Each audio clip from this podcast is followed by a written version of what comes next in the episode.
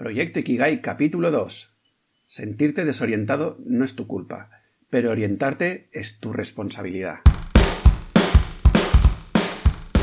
Muy buenos días exploradores y bienvenidos a un nuevo capítulo de Proyecto Ikigai, el podcast con el que pretendo inspirarte para que encuentres aquello por lo que vale la pena vivir. ¿Cómo lo haremos? Pues acercándote reflexiones, proponiéndote ejercicios y entrevistando a personas para que poco a poco puedas avanzar en el camino hacia tu Ikigai. En definitiva, hablando sobre este concepto japonés que tanto promete.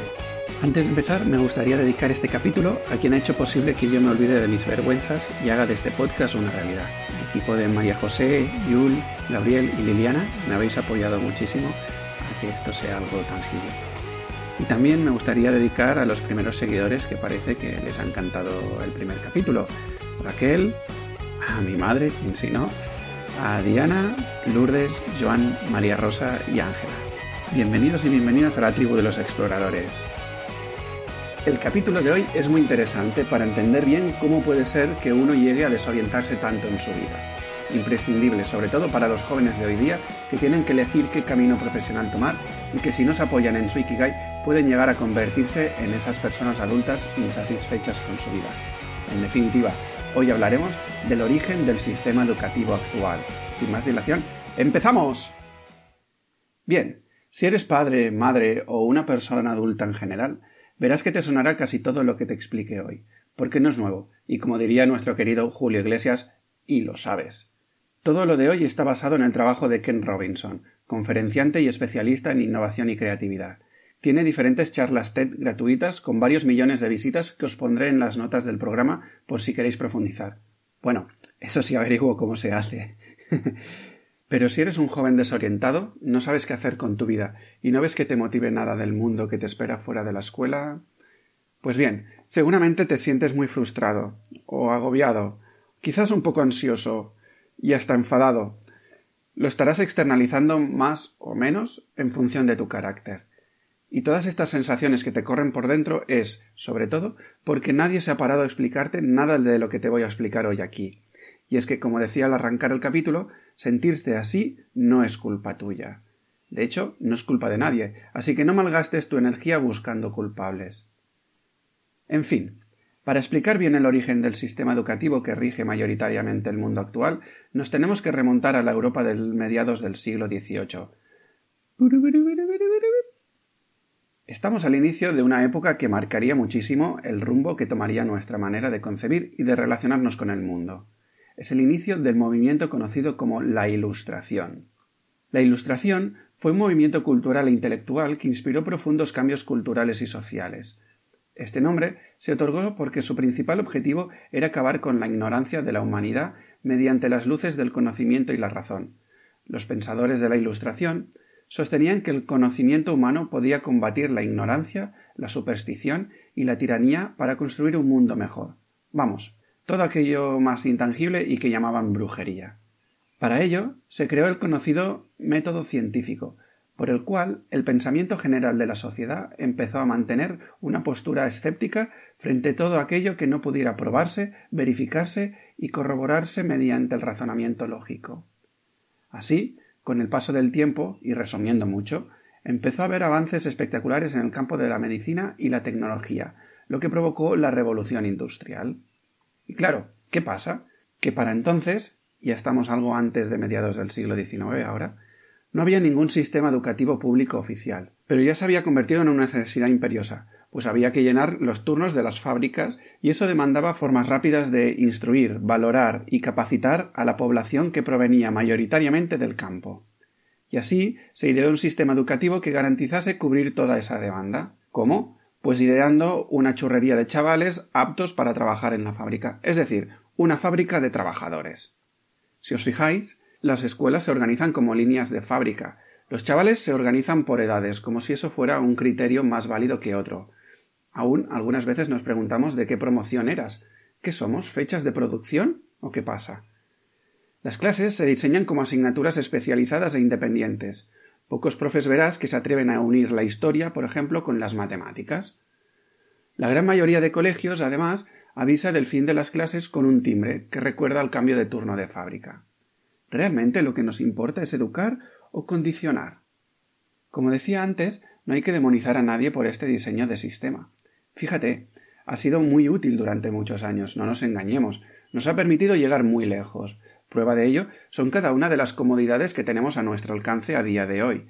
De hecho, de alguna manera, hemos entrado en una rueda de avaricia muy interesante.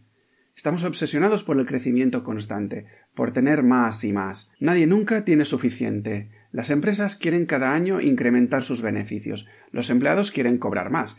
Queremos una casa en propiedad, nuevos coches, cambiarnos el móvil en menos de dos años, hacer un viaje paradisíaco por todo el mundo y un largo etcétera de sinsentido. Y lo peor es que entramos en esta rueda sin darnos cuenta que el precio que estamos pagando es nuestra plenitud, satisfacción o bienestar, llámalo como quieras.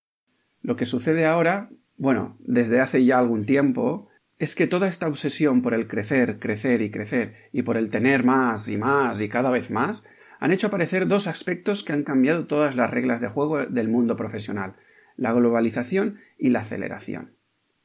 Tú estabas tan tranquilo con un puesto de trabajo más o menos asegurado y de repente este puesto está abierto para que se cubra por cualquier persona del mundo, nos han puesto a competir entre todos para encontrar el mejor talento a un precio barato y así obtener mayor beneficio. Y obviamente todas las fábricas se han desplazado a países donde la mano de obra es más económica.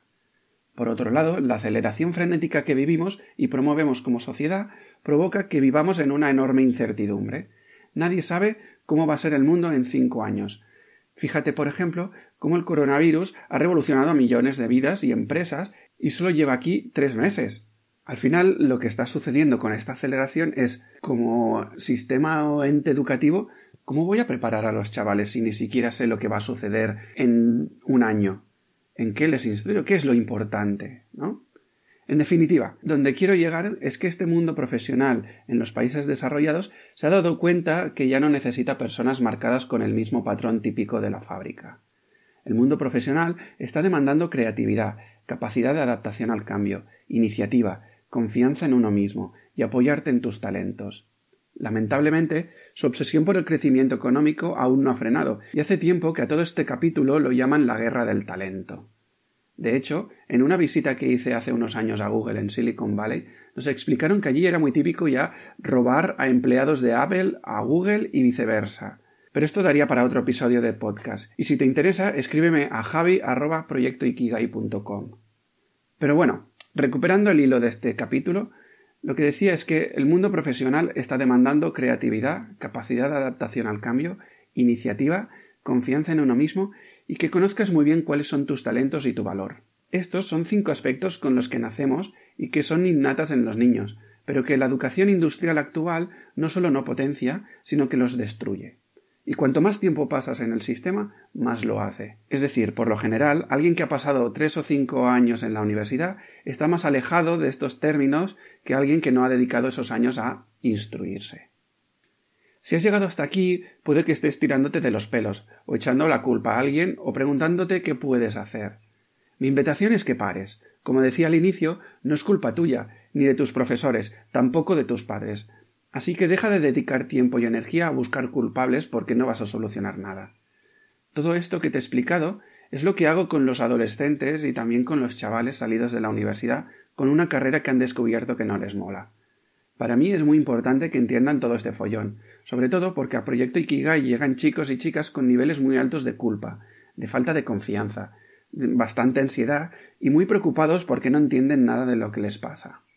Y ojo, que esto sucede tanto con aquellos que no encajan en el sistema como a los que nos hemos adaptado súper bien, aunque el momento de hacerse consciente es distinto. A los primeros normalmente les sucede cuando aún están en el colegio.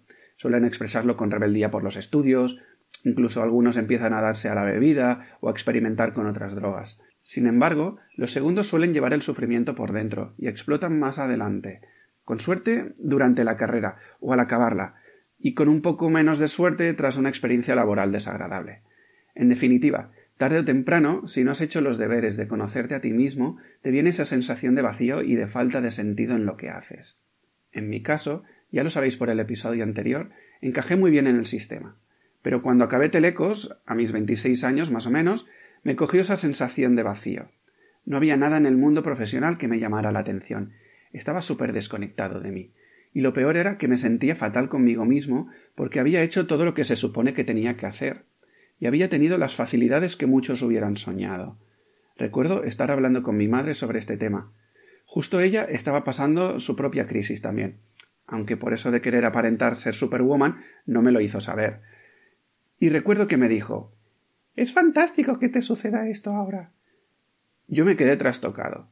Lo único que era capaz de pensar fue Pero, ¿qué coño dices? Si yo lo único que quiero es, ser un tío normal. Esta es la reacción que más se repite con los estudiantes que vienen a Proyecto Ikigai, y ahora que lo entiendo todo, me parte el corazón. En vez de amar quienes somos y de ser valientes para confiar en nosotros, solo buscamos ser uno más. Y aquí es donde empalmo con la segunda parte de la frase. Es tu responsabilidad. Es tu responsabilidad conocerte. Es tu responsabilidad despejar el camino de tanto condicionamiento. Y es tu responsabilidad encontrarte. Así y sólo así lograrás orientar tu vida. Y no te preocupes, porque lo iremos descubriendo a lo largo de los próximos episodios. Bueno, si has llegado hasta aquí, quiero darte las gracias por acompañarme en este segundo episodio de Proyecto Ikigai el podcast. Quizás más teórico, pero creo que es necesario que rebajemos esta tensión que nos sometemos constantemente cada uno de nosotros. Y esto se consigue normalmente entendiendo cómo hemos llegado hasta este punto y dejando de buscar estados culpables y dejando de mirar fuera, porque no sirve para nada. Espero que te haya gustado y si es así, te estaré eternamente agradecido si te suscribes o si lo compartes en tus redes sociales, incluso si lo valoras en iTunes con sus 5 estrellas o si das un me gusta en iVoox y me lo comentas o me preguntas cualquier cosa en proyectoikigai.com barra contactar. Así será más fácil que localicen nuestra tribu. Ampliaremos esta familia de exploradores y conseguiremos que cada vez más personas encuentren su Ikigai. Yo, a cambio, publicaré de forma regular y periódica, e incluso te daré las gracias personalmente en los próximos episodios. Hasta entonces, seguimos en la aventura de la vida.